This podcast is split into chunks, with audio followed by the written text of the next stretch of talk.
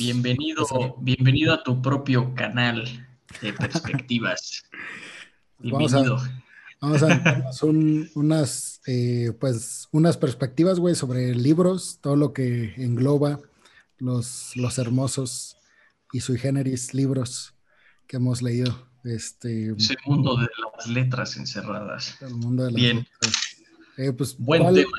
¿Cuál es el, cuál dirías que es el, el objetivo eh, de, de, de hacer lectura de, pues, de libros, güey? O sea, ¿por qué leer un libro eh, es tan importante para, pues, para el crecimiento personal y profesional de, de las personas, güey? Mira, bueno, las razones hay muchas, yo creo. Eh, en la escuela nos lo obligaban, ¿no? Hay que leer, hay que leer, niños.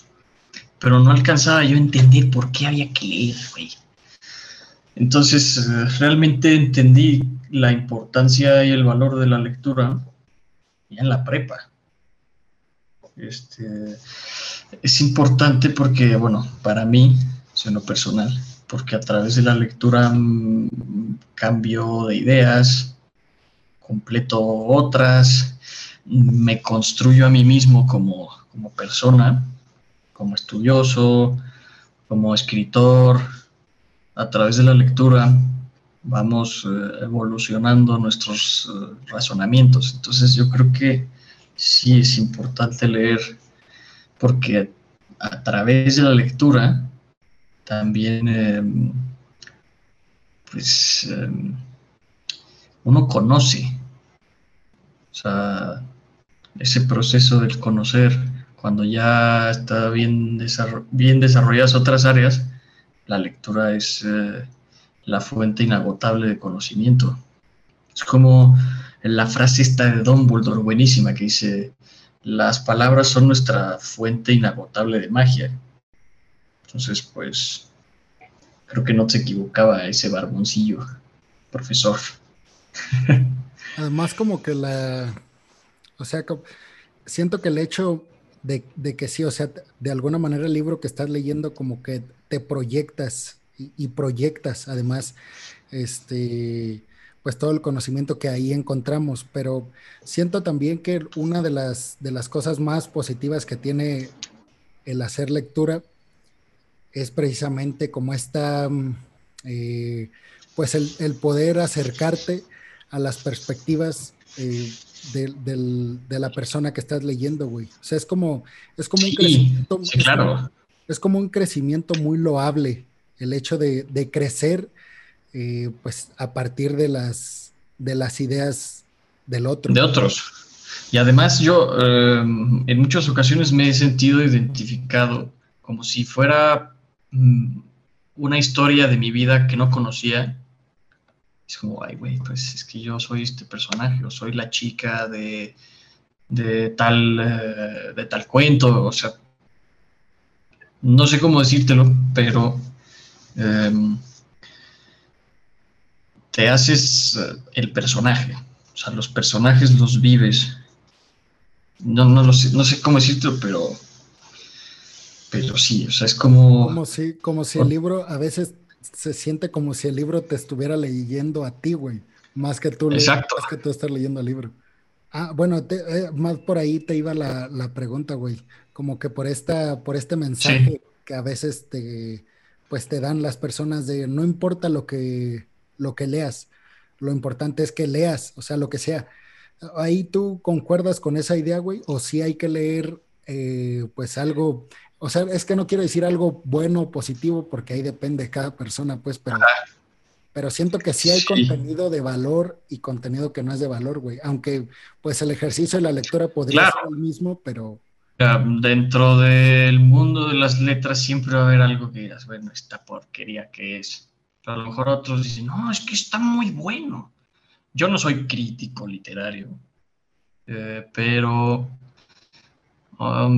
prefiero leer un poco de, no lo sé, Cortázar, que no lo he leído tanto, a andar leyendo libros, eh, ondas, eh, esta señora Maxwell. el ejercicio de la lectura, al menos el de la buena lectura, pues, entre comillas, el buena lectura, este, yo sí siento que te tiene que dejar algo, güey. O sea, siento que un libro que tú lees y no, no te provocó algo, algún cambio en ti, o sea, siento que no leíste. O sea, pues... Exacto, como que pasaste el rato ya. Ajá, puede ser un ejercicio, pues, de, ¿qué te diré? De dicción, de, memoria, de, lo que tú quieras. Pero el ejercicio de la lectura y lo que significa leer un, libro, pues siento que se, se, pierde si ese libro no te, no te movió algo, güey. No cambió algo en ti. No hubo un antes y un después de ese libro que leíste. Si no hubo ese, siento que sí fue una lectura, pues, o sea, que se, que se va a quedar ahí. Sí, sí, que no, no fue algo interesante. Y ahora, ¿cuál es? Sí, pues, coincido. ¿Cuál es tu, libro, tu, libro, tu libro favorito, güey? Híjole, mi libro favorito. Que es la pregunta es, la pregunta es tan fácil hacerla, pero pero, es difícil contestar. bueno, mm, no lo catalogaría de mi favorito, pero es el que, uno de los que más eh, he frecuentado, eh, incluso para preparar eh, cosas de la escuela, en la facultad. Es un libro de Víctor Hugo, que no sé si sea muy conocido. se llama El último día de un condenado a muerte. A ver, voy, a sacar mi francés, mi, año y medio de francés. Le dernier jour d'un condamné. Ah, huevo, papá. Este, este libro es un monólogo, por eso me encanta, porque es un monólogo contado por el condenado a muerte. Son las últimas 24 horas. O sea, el monólogo es de un día y es todo el sufrimiento, todo ese dolor, toda esa esa senda hacia morir sin escape, pero con fecha, fecha cierta, por algo que no hiciste, porque hubo algún error en el juicio. En este libro, lo que me encanta de este libro es que tú no sabes quién es, ni qué hizo. Solo sabes que lo condenaron a muerte y sabes lo que está sufriendo y todo lo que está pasando por su mente, lo que lo está consumiendo en vida. Desde el patíbulo, ¿no? Que hasta el cadalso, hasta la meritita huesuda a morir. Entonces yo creo que ese, este libro de Víctor Hugo podría decir que es mi, mi preferido porque me hizo darme cuenta de de ciertas cosas que no, lo, no pude ver cuando estudié en la facultad. Yo decía pena de muerte, ah, pues sí, pues está mal, pero no, no profundicé. Y este libro me hizo, eh, no sé, me, motivó a investigar más sobre el tema. Eh, incluso con mis primos en la cuarentena, cada quien expuso un tema, así nos conectamos, y yo hablé de, las, de la pena de muerte y de por qué ya no debería existir. Entonces, em, ese es el libro. ¿Y el tuyo? Mm, eh, yo siento que el mío es, sí, para mí es muy difícil porque siento que varios me marcaron y en como que en diferente etapa, pero Ah, yo creo que el que más me marcó, y no necesariamente es mi favorito por, por, la, o sea, por la calidad de la literatura o por la calidad del escritor, o sea, siento que aunque sí me gusta mucho eh, Charles Bukowski, siento que el libro de El Cartero, que es una novela y donde él, él es el protagonista, o más bien su alter ego, que es Henry Chinaski, él eh, pues narra en general como la, historia a grandes rasgos de su vida. En esta novela eh, pues es de un tipo que vive en, Los Ángeles, tiene una vida promedio, eh, disfruta de, los, de los juegos de, azar, disfruta ir al hipódromo, a, pues hacer que, la vida se sienta un poco menos pesada. tiene, pues tiene un trabajo de cartero que le deja muy poco en cuanto a, además de lo económico, en cuanto a vivencias, en cuanto a experiencia, en cuanto el arte de vivir, le deja muy poco. Y es por eso que cada noche, para, para como él mismo dice, inyectarle como emoción a su vida, eh, se emborracha todas las noches y va en busca de mujeres. Este, entonces, es como esta, esta dualidad, él maneja como esta dualidad que tenemos a veces las personas de, ah, pues, aquella vida que, que, estamos, que estamos como dejando ir y aquella que, a la que intentamos acceder por medio de, de otras cosas, en este caso, pues, el alcohol. Y ese libro me marcó en muchos sentidos, güey, porque cuando, cuando yo lo leí estaba en Estados Unidos y eh, pues básicamente estaba viviendo para trabajar, güey. O sea, llevaba una vida como... Sí, llevaba una vida muy... como el cartero, güey. O sea, tenía, realmente vivía para, para, para el otro día trabajar y así, así cada día. sí, este sí, sí, para, ¿cómo dicen en España? Para currarle, güey para chingarle. y pero como que no tenía un fin o un propósito en sí, güey. Por eso me identifiqué mucho con este libro. O sea, pues... Sí, realmente lo hacías porque pues, necesitabas la lana, pero er, eh, lo que tú hacías era como, bueno, pues fui, ¿qué, güey? Pero, pero, fíjate, la necesitaba entre comillas, güey, porque yo, yo, mismo me, yo mismo me implantaba esas necesidades para justificarme el que estaba yendo. O sea, eh, en realidad necesitaba cosas que no necesitaba, güey. Por ejemplo, un carro. Eh, pues no sé, poder llegar aquí con, pues, con la imagen de alguien que tiene dinero y el, poder, pues no sé, güey, de ir a un restaurante, de irme de viaje. O sea, eran cosas que realmente no necesitaba, pero que quería necesitar, güey. Y se antoja, ¿no? Se antoja.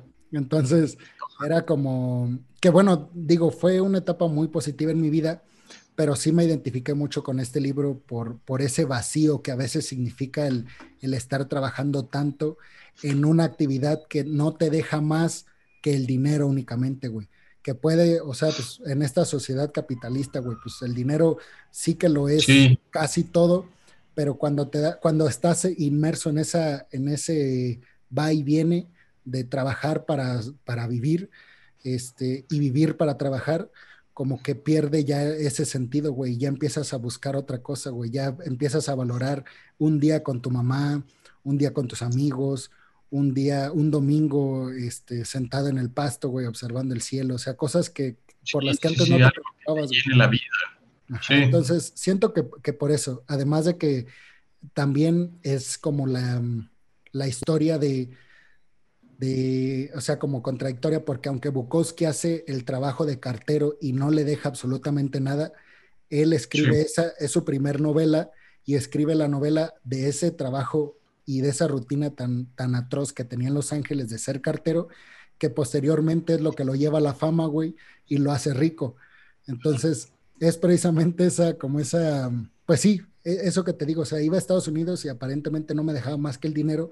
Sin embargo, ahora ya en esta posición, como Charles Bukowski, ese trabajo del cartero que no le dejaba nada en aquel entonces y después escribe sobre esa historia y lo hace millonario, siento que esa vivencia de estar en Estados Unidos trabajando ahora me deja pues más que, más que dinero, eh, la experiencia y el crecimiento personal y profesional que, que adquirí allá, güey.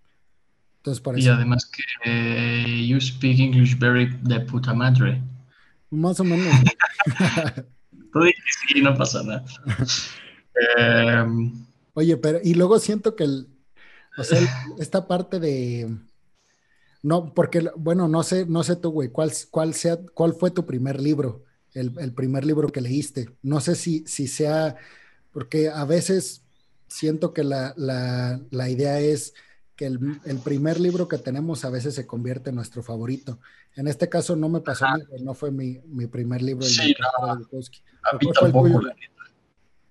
el, el primero que recuerdo haber leído fue uno, pues para niños, que se llama Matrioshka. Matrioshka es una historia de esas muñequitas eh, rusas porque se van desarmando y adentro tienen otra, adentro tienen otra. Eh, traía un buen mensaje, pero pues, te digo, no me acuerdo, me acuerdo. Y busqué hace unos minutos el, el nombre del autor, porque tampoco lo recordaba. Y se llama Dimitar Inkiov. O sea, a ver si lo pronuncié bien. ¿Y por qué ese libro? Este, ¿Qué? ¿Por qué ese libro? ¿Cómo llegaste a él? ¿O cómo llegó a ti? Ah, pues porque me lo dejaron de la escuela. O sea, en la primaria te ponían varios libros y ese fue uno y lo recuerdo muy bien porque pues, casi todos los libros de primaria tienen alguna imagen, alguna pintura, dibujo. Y este, conforme ibas leyendo, pues iban saliendo las matrioscas más chiquitas y pues eso me llamó mucho la atención. A tal grado que yo estaba casado con la idea de tener una matrioshka. Entonces, en la primaria tomaba clases de inglés particulares porque no se me daba muy bien, porque no fui el mejor estudiante de todos, entonces me atrasaba y tuve una profesora de inglés rusa, no recuerdo su nombre, eh, excelente profesora y una magnífica persona, y me regaló una matrioshka que ella había traído desde Rusia, y aquí la tengo, güey, mira. ¿Qué volé? Ok, a ver, ¿qué tal? y ya, pues, vas abriendo una muñequitas, muñequitas, esta tiene como cinco ¿Cuál, es el significado en sí? No lo, no lo sé, no me acuerdo. La verdad, ¿para qué te voy a decir? No me ¿Qué crees que, o sea, debes de tener una idea, güey? Bueno, yo, a mí me... A mí me sugiere la idea de protección eh, de una madre. O también podría ser el eh, que dentro de nosotros tenemos distintas facetas en épocas en momentos distintos de la vida. Entonces, pues por ahí le puedo agarrar. Igual y no tiene nada que ver, pero pues esa es mi interpretación de ahorita, en este momento. ¿Y a qué, edad, a qué edad más o menos fue que lo leíste? Ay, híjole. Mm, a los seis años, yo creo. Seis, cinco años. Es que, digo, estaba, estaba pequeño todavía no nacía mi hermana. Entonces, cinco o seis años, más o menos. Digo, es que, es que no me acuerdo, pero esa es la edad, según yo. Estaba chiquito, ya leía. Sí, creo que sí. a partir de ese libro le tomaste el gusto, o sea, a partir no. de... No, para nada. No, no, no, para nada. O sea, es que yo sentía que me imponían la lectura. Y por un lado sí es cierto, pero por, otro es como, pues es que te, va a servir toda la vida si lees. Es como el arma más poderosa de alguien, leer, estudiar. Y no, yo era muy, hasta la fecha soy disperso, tengo trastorno de déficit de atención con hiperactividad. Es una cosa muy, muy común. Eh, y no, eso de leer no era para mí. En la secundaria tampoco, no, o sea, no, encontraba alguna lectura que dije, ah, qué buena está, me interesa leerla. Y luego mm, tenía otros intereses. En la prepa sí me empezó a gustar más la lectura. Gracias a, bueno, mi madre siempre, ella se come los libros. O sea, eres buena lectora. Pero tuve profesores que maravillosos, que nada que ver con clases de literatura o, de lectura y redacción. Y me empezó a interesar, sobre todo la poesía. Empecé a escribir poemas, pero ya así de leer en serio, pues hasta la facultad. Una, porque si no lees en la facultad de Derecho, no, o sea, ahí es, leer y leer. Leyes, códigos, y libros de derecho, y está la sentencia, no sé cuál. Y además, cosas para sacarme un poco eso del derecho. No me gusta estar muy empapado de, de lo jurídico porque a veces me cansa. ¿Tú te acuerdas que leías a los cinco años? Pues no, güey. bueno, yo no sé. Yo siento que a los cinco no leía nada, güey. Eh, porque a mí no me, no me imponían. O sea, a mí ni siquiera eso. Era, ah, pues, o sea, bueno, me imponían por parte de la escuela. Pero en realidad en la casa, pues no era como de que me impusieran la lectura. Y siento que eso. Ah, no, acá no. No. Eso, eso ayuda. O sea, eso, eso tiene que ayudar. Pues sí, pero él, haz de cuenta, el, pues es que siento que es como niño es difícil que te guste. ¿A quién le va, a qué niño le va a gustar o quién va a preferir eh, estar leyendo en casa que estar jugando? Pues, bueno, ahora no sé, güey. Iba a decir jugando en la calle, pero ya no sé. Este... Ya no sé ni cómo se juega. Pues, por ejemplo, mi mamá, cuando era niña, ponle 10 años, ya un poco más grande, se echaba los de los de Dostoyevsky, los de Tolstoy y todo esto. luego, mamá, es que tú eres medio rara. Imagínate un niño andar leyendo Los Hermanos Karamazov. No. No. No, yo, yo, me acuerdo el primer libro que, leí fue el de eh, Los Ojos de mi Princesa, de Carlos Cuauhtémoc Sánchez. Creo que aquí lo tengo. Eh, aquí está. Es este. Eh, ese fue el. Pues es, es, como de superación personal el, género. Y lo empecé a leer porque pues, en ese tiempo era, estaba pasando como por una etapa de, de vagancia.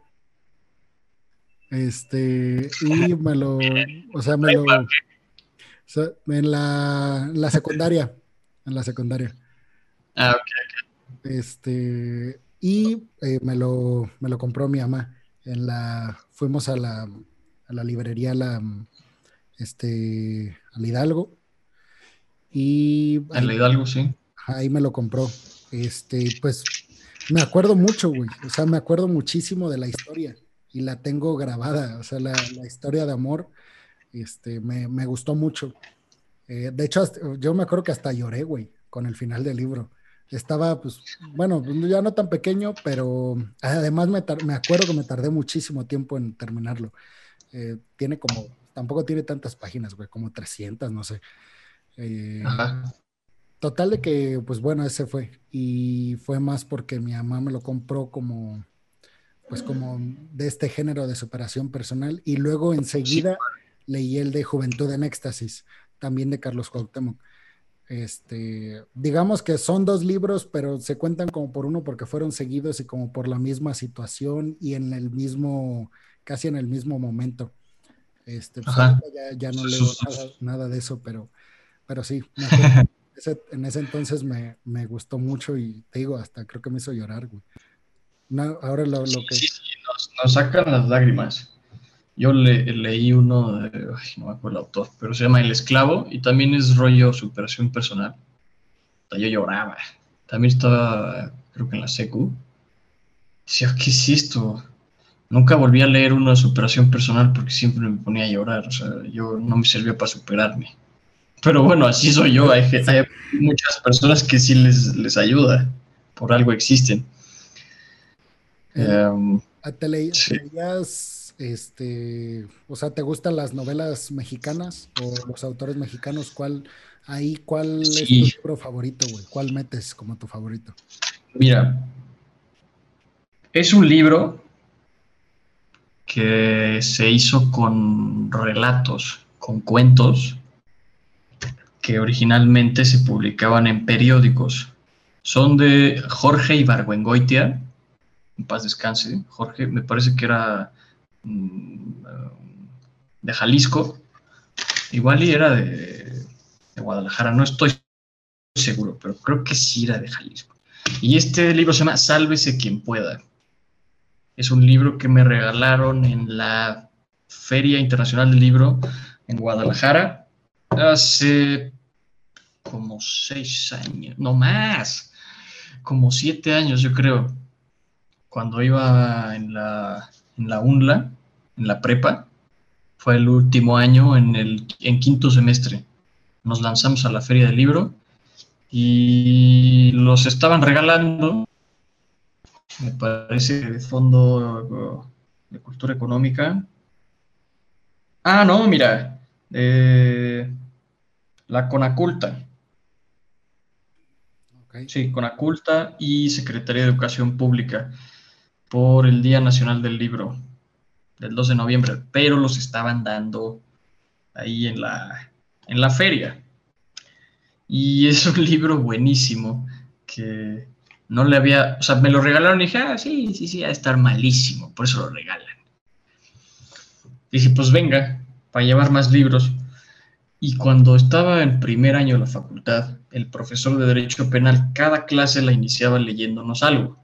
Un poema, alguna noticia, algún fragmento de algún libro. Y en una ocasión nos leyó un cuento de este libro que se llama La carrera de los borrachos. Y es muy bueno. Y así como ese, pues tiene otros. Eh, y todos son digamos que este libro es un pequeño mosaico de México, o sea, de los mexicanos, de nuestra cultura, de la idiosincrasia tan folclórica de los mexicanos. Eh, tiene cosas históricas, tiene cosas del día a día. Entonces, eh, este autor le tengo mucho cariño. Este libro, que es el primero que leí de él, también me parece que no lo terminé, se llama Los Relámpagos en agosto, Los Relámpagos en agosto. Y tiene otro mm, que se llama La fortuna de haber nacido mexicano, algo, es que digo, no me acuerdo. Y pues esa, este yo creo que es, eh, digamos, mi libro favorito de literatura no rigurosa mexicana pero, por ejemplo, esta, esta autora, la de Balún Canán, buenísima, Rosario Castellanos, y ella tiene poesías, o sea, tiene poemas hermosos.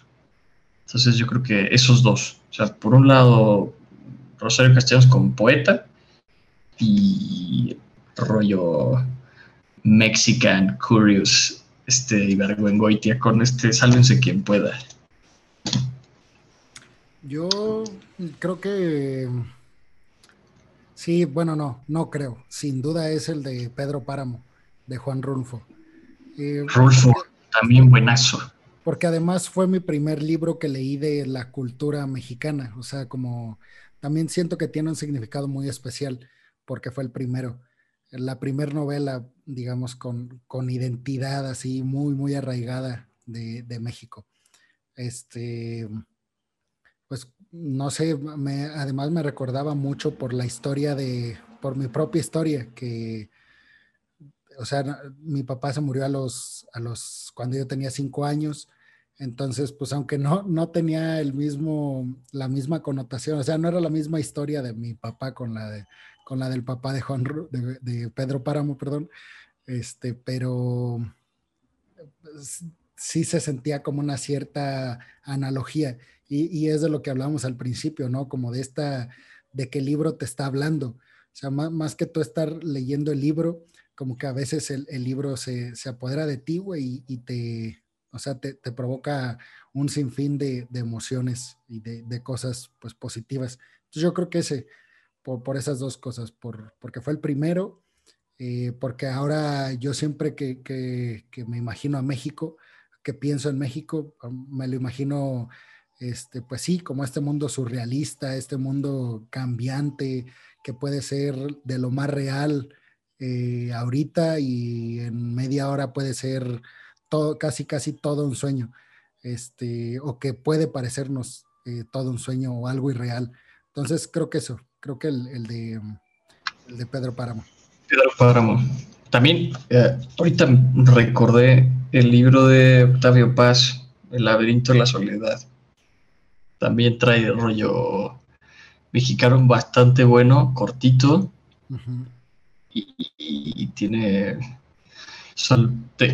explica a los mexicanos nuestra forma de ser de una manera muy sencilla. Eso me gusta. Que sea muy casual. Por eso me voy a hacer anuncios a mí mismo. estoy escribiendo un libro de cuentos para un concurso. Me parece que es el eh, eh, concurso de cuento de Arreola de la Universidad de Guadalajara. Entonces, eh, estoy tratando de que en estos cuentos se reflejen todas las cosas que más me molestan que hacemos aquí en México. Por ejemplo, las quemas eh, forestales o agrícolas, ya ves que se quema seguido en estas fechas. Las calles eh, hechas una porquería de toda la ciudad. Cosas muy locales, contadas en un lenguaje súper eh, ameno. Y pues a ver cómo me va. Pero digo, o sea, recordando lo de los cuentos y el llano en llamas y toda esta onda, que no es que estén hablando directamente, mira, pues este es México, ta, ta, ta. O sea, que, se introduce como muy eh, suavemente, ¿sabes? Eso me gusta. Que fíjate y por eso...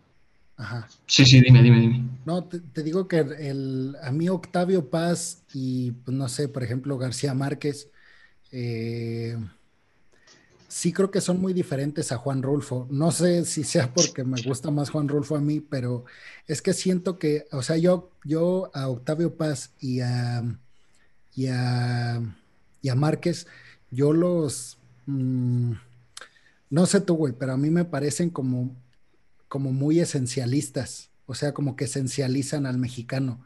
No, no sé si sea una percepción mía, pero bueno, es algo que a mí no me gusta, güey, porque eh, no sé, o sea, es que siento que precisamente eso que, mencionas de, Juan Rulfo, como que te cuenta la historia de los mexicanos o de la cultura mexicana, pero de una manera muy, eh, como muy sutil, sin decirte que así somos.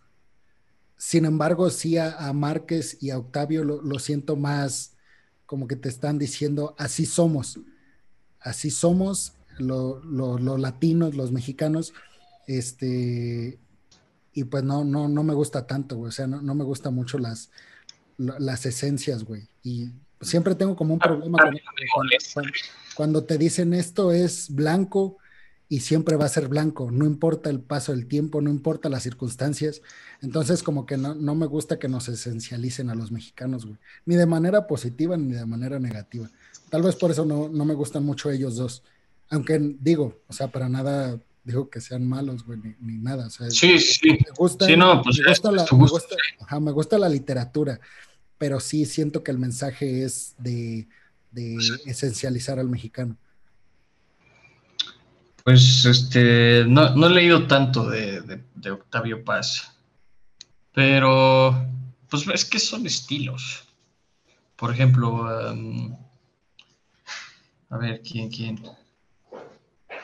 Ahorita no se me ocurre nadie. Es que, bueno, sus, libros no hablan precisamente de los mexicanos, pero hay un escritor eh, y también abogado que se llama. Ay, güey, se me olvidó su nombre, qué horror. Gerardo Laveaga. Gerardo Laveaga. Este señor tiene una obra eh, que se llama Justicia. Y en Justicia te cuenta distintas historias que en algún punto se tocan, pero no tienen directamente eh, relación, pero se tocan, porque son personajes que viven todos en la Ciudad de México. Y es un retrato de la realidad en general del sistema de justicia en México, el retrato de cómo vive la gente, que menos tiene, hablando en recursos económicos, hablando de preparación académica. Y es un contraste entre los que están más jodidos con los, con los políticos, con los, con los jueces, con los ministros. Y ese también podría ser un buen referente.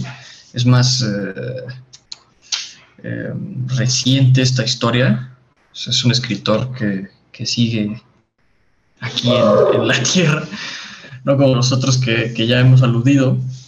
Entonces, pues, podría ser también un ejemplo de literatura mexicana. Sin que sea tan explícito el mensaje de estos somos los mexicanos.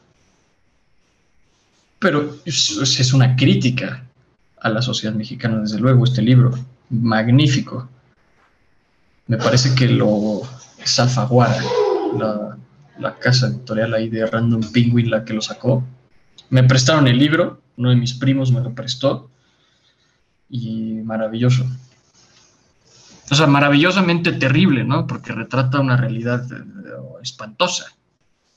Un libro, güey, que digas, o sea, este libro me recuerda al, al, a lo mejor que me ha pasado en persona, güey. O sea, a, a la mejor que me recuerda, sí, que me, que me, que me refiere a, a la persona que más he amado, güey. ¿Cuál sería, sin, sin, decir la persona, pues, pero cuál sería el libro? Ah, no tengo problema, no, no tengo problema. Eh, mira, eh, pues tú sabes, ¿no? Hace poco terminé mi relación, o lo más bien la terminaron. Em, esta chica. Y todo lo que viví con ella, todas las experiencias, todos esos momentos, los detalles, lo que dijo, lo que no se dijo, lo que no hicimos, lo que nadie, lo que uno no cedía, lo que otro permitía, en fin, todo lo que hace la vida de pareja. Y con, con una persona que, aunque muy parecida su cultura en general con los mexicanos, eh, hay ciertos abismos, ¿no? Y no es un libro que haya leído de otro autor. Ya lo leí porque el autor soy yo, güey. Em, todavía es inédito. Lo terminé hace unos días. Es un libro de poesía, es un poemario, si le quieres poner así. Me gusta más decir libro, como tiene más carácter, decir libro que poemario. Son 30 poemas y se llama Nadando entre Medusas. Estoy eh, a punto de registrar los derechos, eh, solo que ahorita las oficinas están cerradas por, la Semana Santa.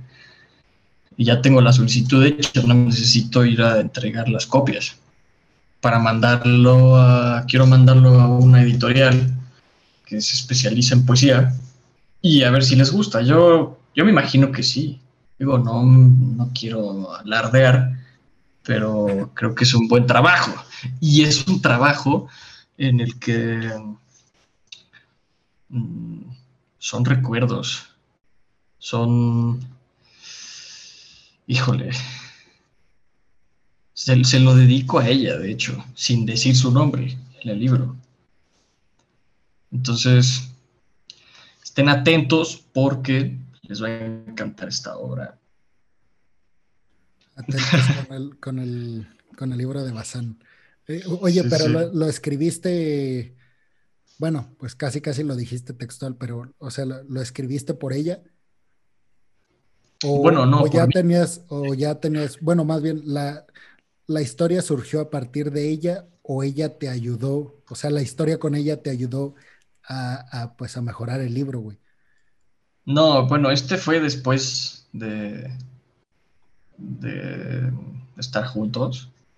Entonces sí nace a partir de, de ese nosotros que yo que yo quería que y ella no. Entonces, pues qué bueno que me mandaron a volar porque si no no hubiera escrito nada de esto. Está bien por eso le, le dedico el libro a ella porque es una forma muy personal de despedirme de, esa chica,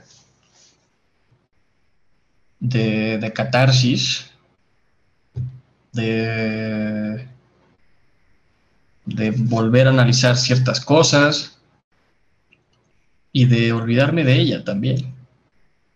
O sea, de lo que pasó ya, seguir, rodar un nuevo disco, ¿sabes? Entonces, pues, estoy muy contento y digamos que ese es el libro. Es, una, es un momento de mi vida que, me cambió bastante ciertas cosas, de verlas, o sea, la perspectiva. creo que cambié muchísimo. Estuvimos juntos como un año y medio más o menos. aprendí muchísimo de mí, de qué es lo que quiero en una pareja, de qué es lo que quiero de mí mismo, lo que, lo que estoy dispuesto a permitir, lo que estoy dispuesto a, hasta dónde puedo poner un límite. Entonces, bien. O sea, algo me decía que no íbamos a durar ni mucho y que no íbamos a estar por los siglos de los siglos y felices por siempre. No, eso no existe. Pero, eh, pues vaya, por eso el libro, porque pues digo que eh, nació otro Bazán, o sea, del libro. Entonces, por eso, por eso este libro. Yo no sé si, si tú tengas algo eh, menos personal que, algo que has escrito tú. Yo lo quise traer a colación porque cuando se publique voy a decir, miren el video este que hice con mi compa Pere y cómprenlo. no, pues felicidades, güey. Yo o sea, neta, que es un...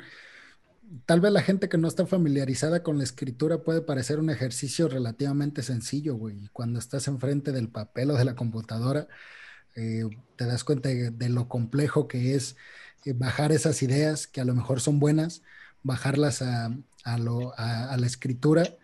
Este es, es un ejercicio muy, muy complejo. Entonces, felicidades, güey, por eso. Y qué chido, o sea, qué chido que le, que le, sacaste provecho a esa, a esa situación y a esa vivencia. Y sabes que también parte de, esta, de la idea del libro, o sea, no solo es que sea algo autobiográfico, también mi idea es un poco mm, desmitificar todo lo que circunda al amor romántico, esa idea, esas concepciones de lo que debe ser el amor de pareja y, eh, híjole, uno empieza a idealizar al otro y estás cavando tu propia tumba.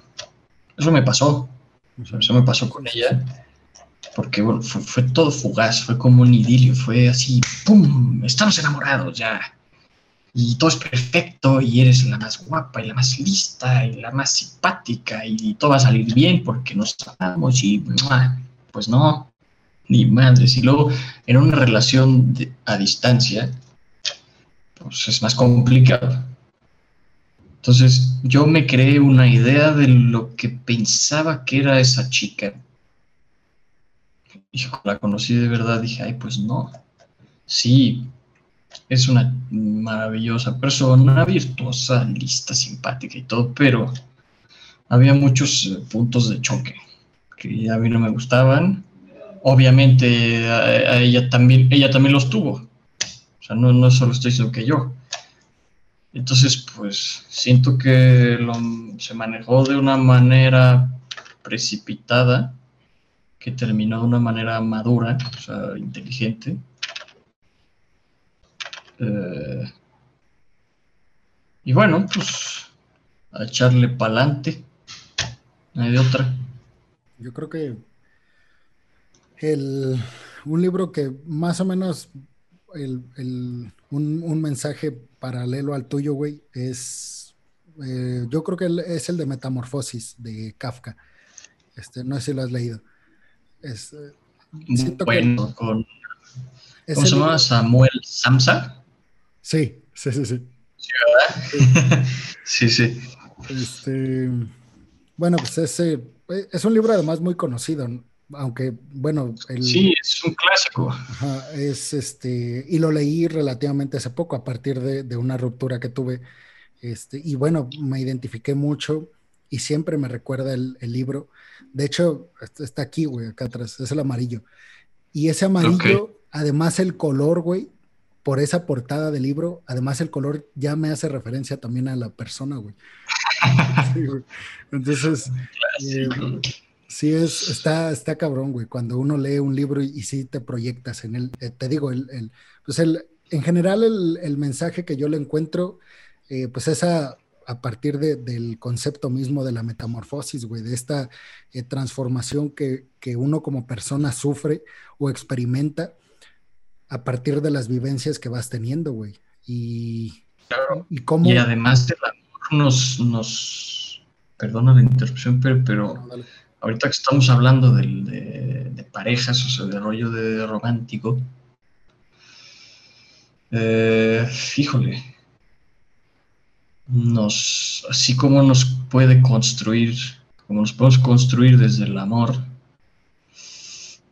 es esa delgada línea, esa membranita entre amor y destrucción, cuando ya la cruzaste ni te diste cuenta.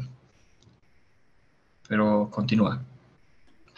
Bueno, de, hecho, ahorita sufrí un déjà vu, güey. Creo que esto ya lo había. Ah, sí, cabrón, cabrón. Esto que me dijiste, cabrón. Pero bueno, el punto es de que, eh, pues sí, o sea, como esta esta metamorfosis que sufrí a partir de, esa ruptura, que yo, yo, bueno, yo ahí digo, si no, si no hubiera terminado la relación ella, yo no hubiera sufrido esa metamorfosis para bien, güey. No sé si me explico, o sea, si... Sí, no, me pasó igual.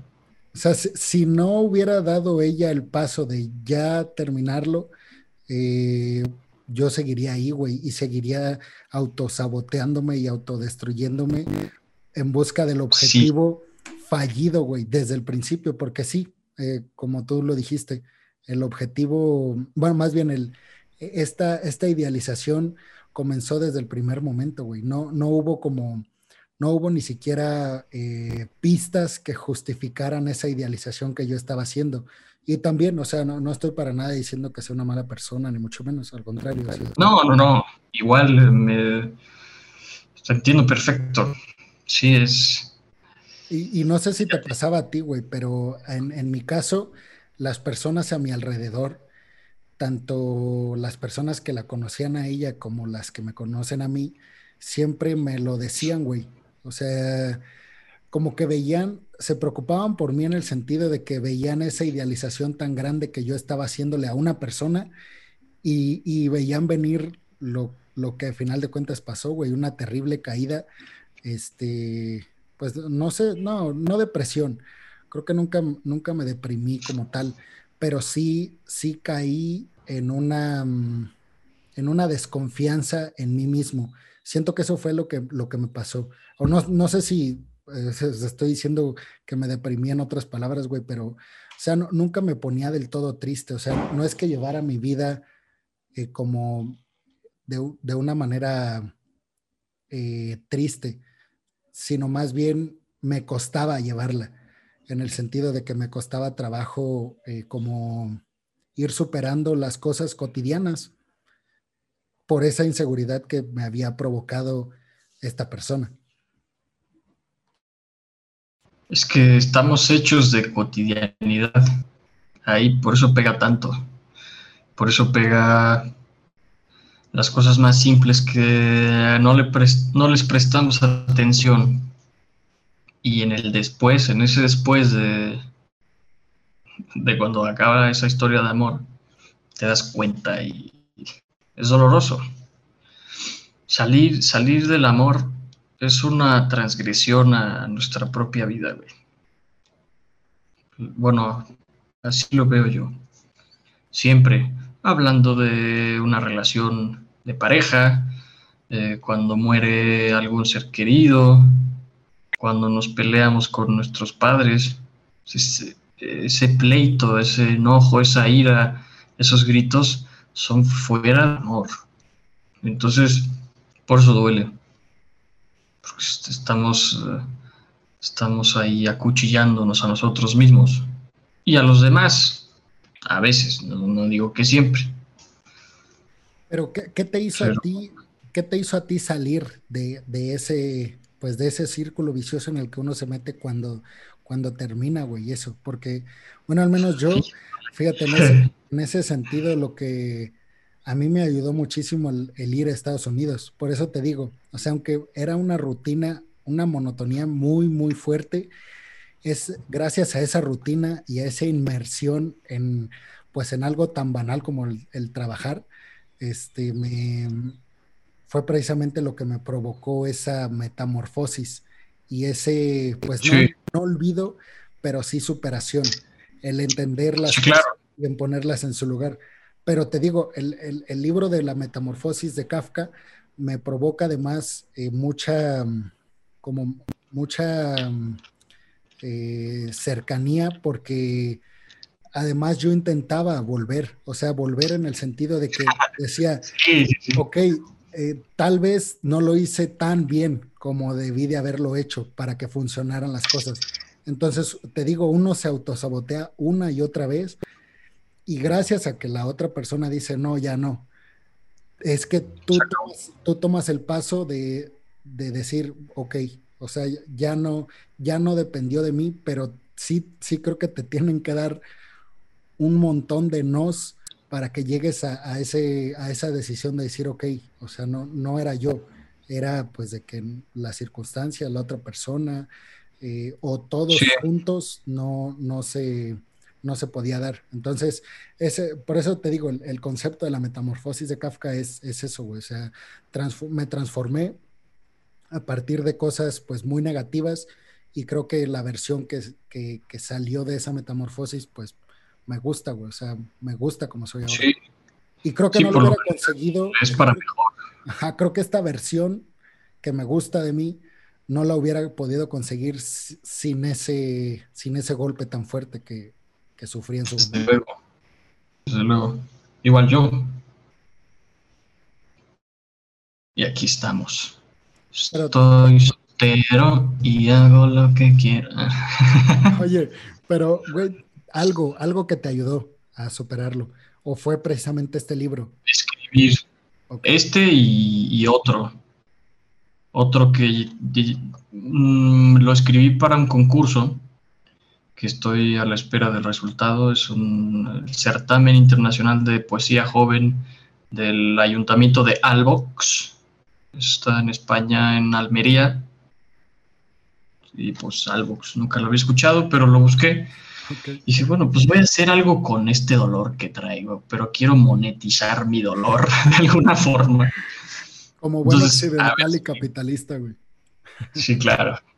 Y bueno, em, escribir, escribir eh, los cuentos, también en uno de estos cuentos que te decía, hablo de, de, esta, de nosotros, con, con, mi, con mi exnovia y que, mm, ¿cómo decirlo? Que llenen el espacio y tiempo de mis días, pues para tener la. Y ha funcionado. Entonces, ha funcionado y así voy a seguir, porque además es muy productivo y me cae muy bien. ¿Cuál es el mejor mensaje que te has encontrado en los libros, güey, en las letras? O sea, el, mensaje que digas, o sea, no digo específicamente una frase o, sino alguna enseñanza, güey, que te haya dejado. Híjole. No sé, caray. Tal vez que, la hayas, que te haya ayudado mucho poniéndolo en práctica.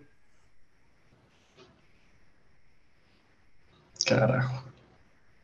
Bueno, no un mensaje directo del libro.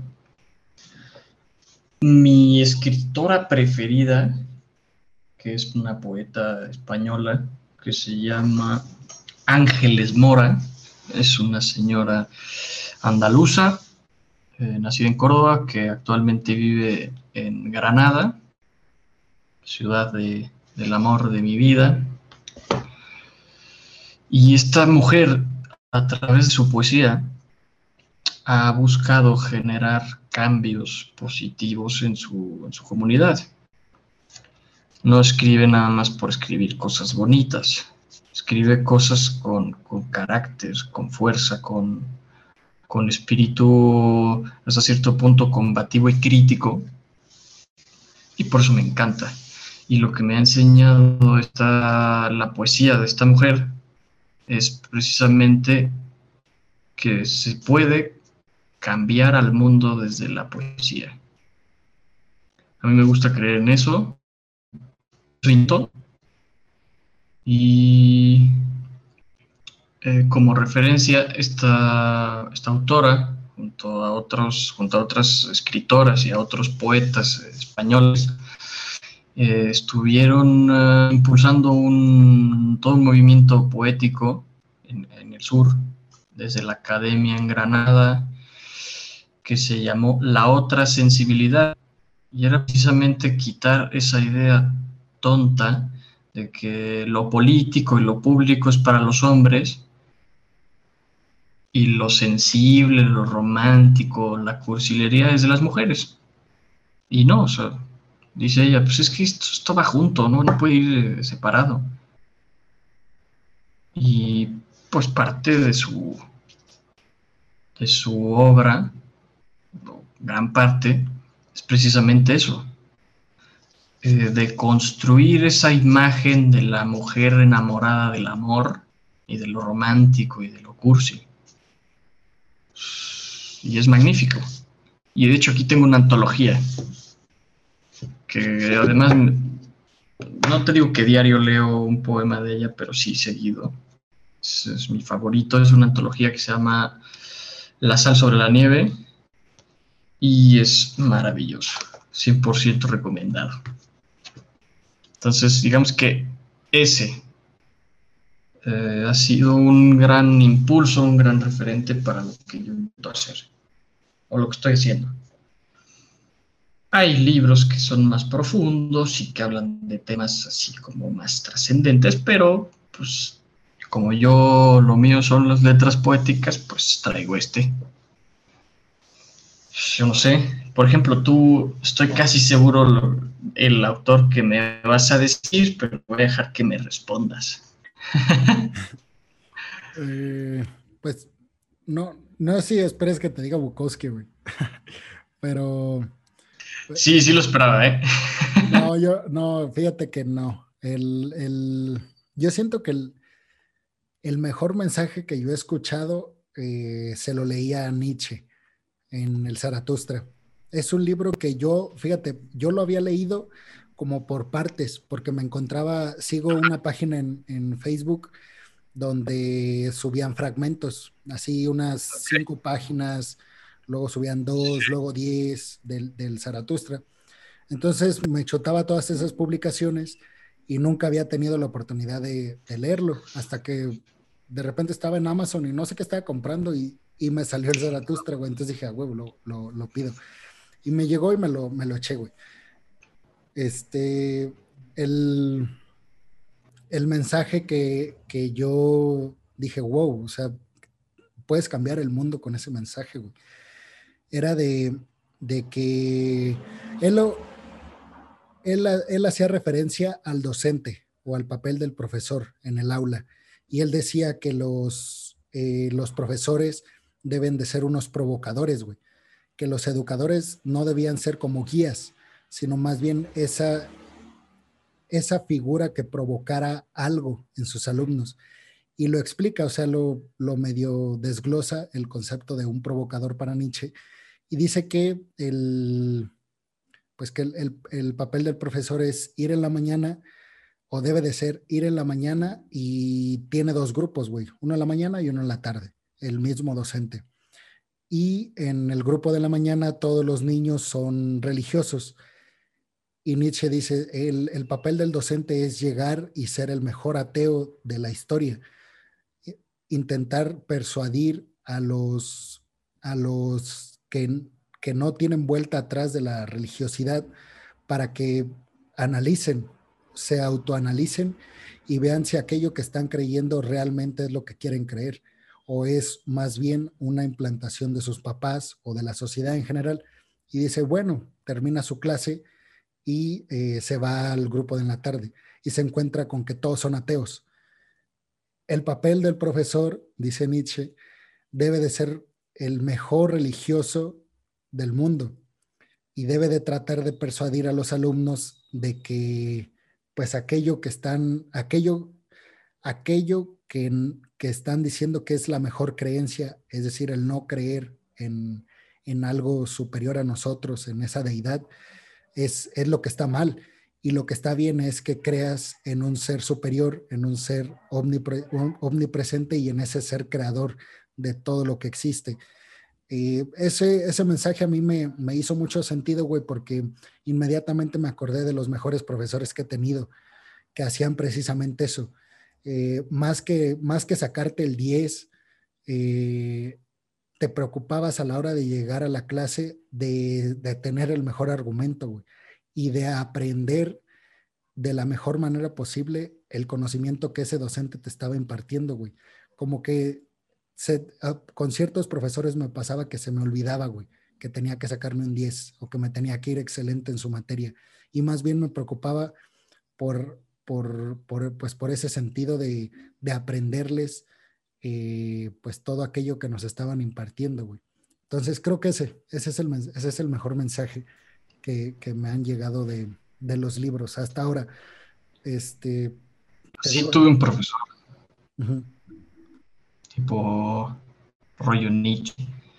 Es un profesor que nos dio la clase de lógica en la UNLA, los primeros dos semestres, Ulises, Ulises Marina. Em, excelente profesor. Mm, un tipazo además creo que sigue dando clases en la UNLA, ya no la de lógica, qué pena, porque era fantástico, te lo juro. O sea, a mí que no me interesaba estudiar, de repente decía, no, pues sí voy a ponerme a leer algo y voy a poner un poco de atención, un poco, ¿eh? no crees que exagerado. Entonces, creo que él aplicaba eso, ese sistema. Bueno, no sé si se hiciste, pero me, me, lo hiciste recordar y me dio gusto, o sea, acordarme de este profesor. ¿Cuál es como un libro que dirías, güey? Como que dirías, ok, es, este libro tiene lo contrario a lo que estamos platicando. Es decir, que tenga un mensaje que pueda ser aprendido de manera peligrosa por parte de sus lectores, güey. Porque siento que también los hay muchos. Em, mira, te decía que dentro de la literatura eh, como maldita, sí, mal, maldecida, está un libro que lo escribió una persona que hizo arder el mundo hace unos añitos ya. Su nombre era Adolfín Canallín, no, este, de Adolfo Hitler, ¿no? el Main Camp, mi lucha. No lo he leído completo, porque es, pesada la... es muy adoctrinante, es muy... Eh, es pesado, es una... Son, letras pesadas. Es, es, muy... Era demasiado persuasivo. No solo en sus discursos, en sus peroratas, también en su forma de escribir, qué bárbaro. Tenía una habilidad majestuosa de, de lavar cerebros este señor, de ganar adeptos. Y se me hace que eso es literatura peligrosa porque puedes engancharte en, en decir, sí, tenía razón. La raza es lo importante. Nosotros nuestra evolución, eh, tenemos los mejores genes y por eso debemos eh, seccionar a la sociedad y, en fin, lo voy a mostrar, querida audiencia, no soy neonazi, no soy fan de Hitler, pero hay que, como lo dije desde el principio, hay que leerle de todo, porque si quieres criticar bien a un régimen, a un orador, pues tienes que conocer lo que dice. No vas a hablar así sin más porque tus opiniones carecerían de fundamento y pues no. Aquí está el de los libros más peligrosos que se han escrito hasta el momento de la historia. En español, claro, yo no entiendo nada. Nine. Entonces es este, mi lucha creo que es bastante peligroso, tiene una prosa mm, eh, venenosa, tendenciosa totalmente, ¿no?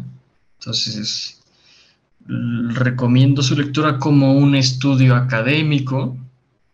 Fíjate que ahorita que estabas mencionando de eso, güey, como que me, me acordé del, del libro de El cementerio de Praga, de Humberto Eco, no sé si lo has leído Este libro. Eh, ese no. No, ese no. De, de, Econom he leído el, nombre de la rosa. Bueno, eso. El de Ugolino, me parece. ¿Ugolino o Baudolino? Güey, ya confundí. Ugolino, ¿eh? O Baudolino. es que se parece. Y un libro de. Mm, se llama mm, El Urfascismo. Yo te estaba diciendo que el. O sea, la, sí, me acordé del. del del eh, cementerio de Praga, por más que nada por la historia.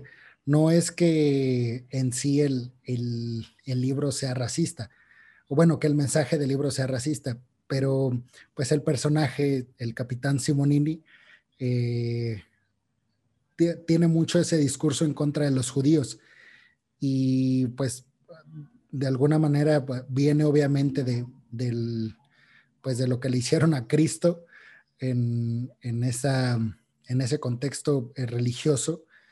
entonces, como que todo el libro es, el, es este discurso de, de odio contra los, este, los judíos, pero bueno, es, la historia en sí, o sea, no, no es que Humberto Eco te esté dando ese mensaje, sino más bien crea una historia, crea un personaje. Y, bueno, me acordé de eso por, por el de mi lucha de, Hitler.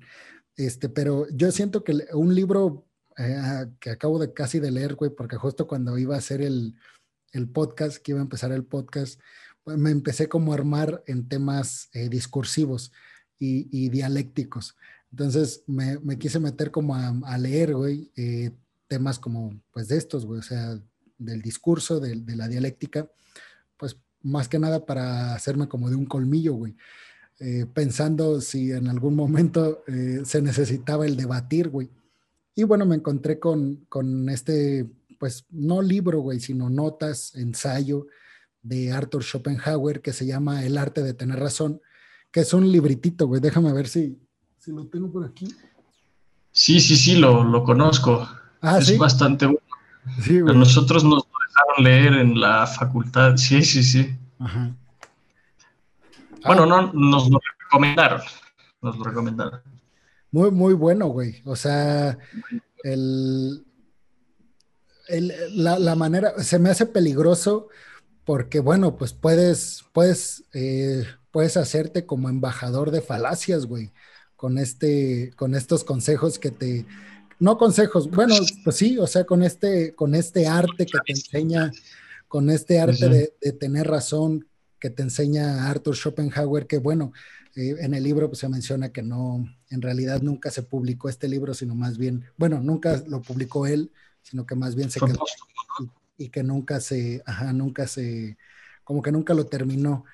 Eh, pero bueno, pues, te, te marca así pasos, o sea, paso por paso, diferentes situaciones a las que te puedes enfrentar en un debate y cómo salirte de, esas como emboscadas que te, que te da el contrincante. Ajá, entonces, pues, ese, o sea, me acuerdo mucho de, yo sigo a, un, en YouTube, a, un güey que se llama Danan, que es argentino, que es como de estos así, este, que generan debate a partir de, de pues de personas que defienden al socialismo, de personas que son muy allegadas al, feminismo como radical, o, que, o a estas mujeres o, u hombres también como de, izquierda, que, se, que más que saber del tema, pues se suben como a un discurso. Y bueno, él tiene su programa de radio, entonces le llaman y este, empieza a debatir con ellos. Este, y bueno, lo que hace este güey, neta, siento que no sé si lo haya dicho en un video o algo, pero siento que leyendo este libro del arte de tener razón de Schopenhauer, lo, aplica perfectamente a la, pues en su trabajo, güey. No sé, me acuerdo del, de que, ah, o sea, por ejemplo, le llama a un güey y le empieza a decir que, que él, él menciona, él, en el debate él dice, es que tú te estás comportando como un retrasado mental y le, dice el, le dice el otro, ah, o sea, estás, estás diciendo que ser retrasado mental está mal. o sea, estás discriminando a los retrasados mentales. O sea, ese dar la vuelta del, discurso, o sea, tú te puedes, o sea, se supone que ahí ya lo tenía como encerrado, porque bueno, estás, estás dando un discurso como hegemónico y, digamos, este, pues sí, eh, hasta cierto punto discriminatorio. Y, cómo le das la vuelta y dices, ah, ok, te estás ofendiendo porque digo, porque digo la palabra retrasado mental, o sea, eh, te estás ofendiendo porque tú crees que es un concepto tan malo que no te mereces. O sea, e, e, e, ese tipo de, de, volteretas que le dan al discurso se me hace peligroso. Y bueno, siento que este, este manual, este manual de, Schopenhauer, pues invita a eso. Sí, y, hay que identificar a esos eh, individuos que solo andan volteando el, el, discurso para hacerte caer en un error. Eh, hay un, también hay un youtuber español que hace más o menos lo mismo. Ya sé, eh, ya totalmente sé vas a. No me sé su nombre, pero a ver, tú dilo. Es, es el güey de, de, las greñas y la barba así, todo como eh, Jesucristo superestrella, que bien guapo. es, es Roma Gallardo. Ese, Roma. es súper tendencioso y súper eh, venenoso sus palabras y todas sus preguntas. Y, hay, por ejemplo, luego le tira mucho a, los feministas, ¿no? Y también a los del partido este Vox, que muchos le llaman ultra de ultraderecha no lo sé eh, exactamente qué quieran decir los españoles con ultraderecha. Habría que analizar bien sus estatutos y algunos discursos, en fin. Pero este cuate tiene una manera de que te enganches en cagarla, pero impresionante. sí, güey. increíble, increíble esa habilidad, güey. Sí, sí. Yo, yo quisiera desarrollarla. O sea, no solo saber contrarrestar eso, sino también enganchar a la gente en sus tonterías. Aunque estén llevando un rollo bastante elocuente, de repente, ah, sí, pero, lo, lo, que tú dices te lo voltean. Y digo, ay, güey, ¿qué pasó? Justo, justo antier vi uno, güey, donde les está haciendo preguntas, eh, precisamente creo que, creo que va como una marcha del 8M, no sé, no es, no es la de este año, porque pues evidentemente hay muchísima gente, entonces como que no, este año no es. Y le, le, pregunta a alguien, oye, eh, o sea, según tú, según lo que me estás diciendo, o sea, la lleva ahí, menciona eso y dice, según lo que me estás diciendo, eh, tú, tú te, o sea, tú te percibes mujer porque el sistema patriarcal te lo impuso. Entonces tú te puedes, tú te puedes persuadir eh, una jirafa si tú quieres. Y le dice, no, o sea, no una jirafa pero me puedo, pero me percibo mujer porque el sistema me lo implantó. Y le dice, ok, pero entonces, ¿por qué no te puedes persuadir una vaca o una jirafa si, pues, o sea, se supone que soy libre? Entonces dice, le dice la feminista, eh, no, pero, o sea, ahí no aplica. Entonces este güey ya les voltea el discurso y le dice, ah, o sea, tú, tú te estás sintiendo con el poder de decirme a mí que yo no me puedo sentir una jirafa o una vaca ese, sí, lo volteé, lo volteé. Sí, güey. O sea, lo, que decía Schopenhauer, güey, o sea, no solamente le das la vuelta, sino que le das la vuelta y lo llevas hasta el otro extremo para hacer sí, lo, para hacerse y lo confundes a la otra persona. Claro, claro, es una genialidad. Bueno, ese sería un, libro peligroso, creo yo. Y bueno, una, una, un tema, güey, también bonito, un tema bonito. Este, El, mejor libro que, te hayan regalado y el mejor libro que hayas regalado. Ok, eh, no sé si sea el, mejor, pero de, quien es, de quien vino el libro, eso lo hace especial para mí, además de que es un buen libro. Eh, yo en Granada salía con una chica eh, que bueno, ahora somos amigos. Y ella estaba aprendiendo a hablar español, ¿no? Está estudiando español. Eh, ella estudió arquitectura. Y yo en una ocasión le regalé un libro que se llama Cantar de Ciegos, que son, me parece, siete relatos de Carlos Fuentes. Y, se lo regalé, o sea, me lo llevé allá para leerlo. Y en una ocasión, me parece que antes de las vacaciones de Navidad, le escribí para... Bueno, no vamos a decir su nombre, para esta chica con mucho cariño, no sé qué. Y se lo regalé. Y ella, la última vez que nos vimos, que fue ella en Italia, en estos 40 días, ella también fue a visitar a nuestro amigo, me dejó un libro, pero me lo, mm, o sea, me lo dejó como escondido y me dijo, me entregó una carta y dice, no la abras hasta que yo me vaya.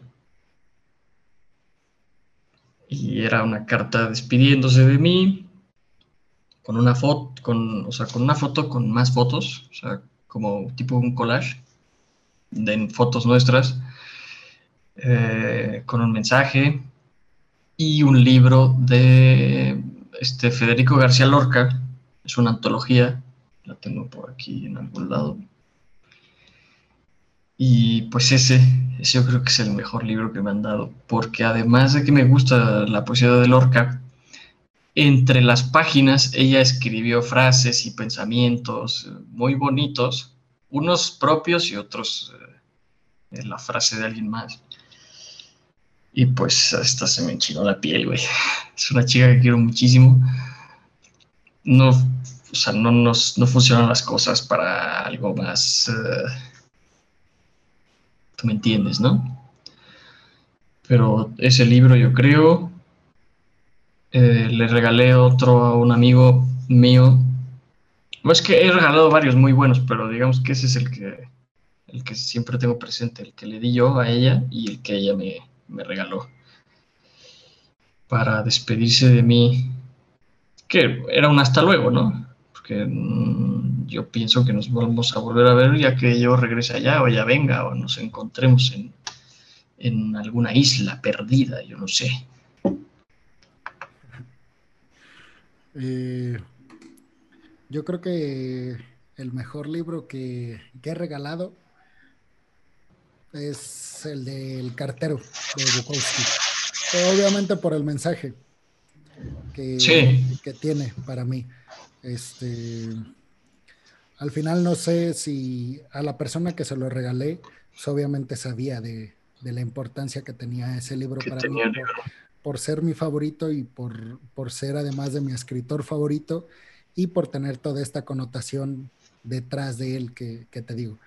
Eh, al final no sé si, si, lo aprovechó, si lo leyó, este, pues obviamente la intención era dárselo y que al leerlo eh, pues pudiera causar un, efecto positivo en ella, pero eh, pues, que siempre se acordara del efecto que, yo le platiqué que había tenido en mí. Ese y uno que me, el mejor que me han regalado, eh, pues fue hace, fue en mi titulación. El, libro es El arte de la vida de Bauman. Este, no, no, lo, no lo he leído. Muy bueno, güey. Este, eh, hermoso, un libro hermoso que además eh, pues me lo regalaron terminando, o sea, terminando como una etapa en mi vida que era pues ya, o sea, con, la titulación pues era la culminación de, de, ahora sí, de esa etapa de la universidad y era como enfrentarse precisamente a pues a la vida real, güey, por...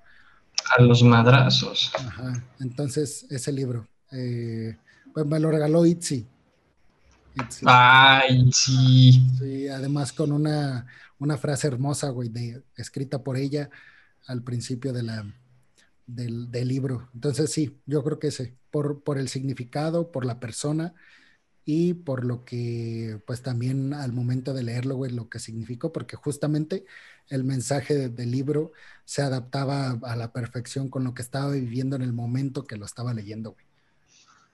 No, pues entonces fue un regalazo.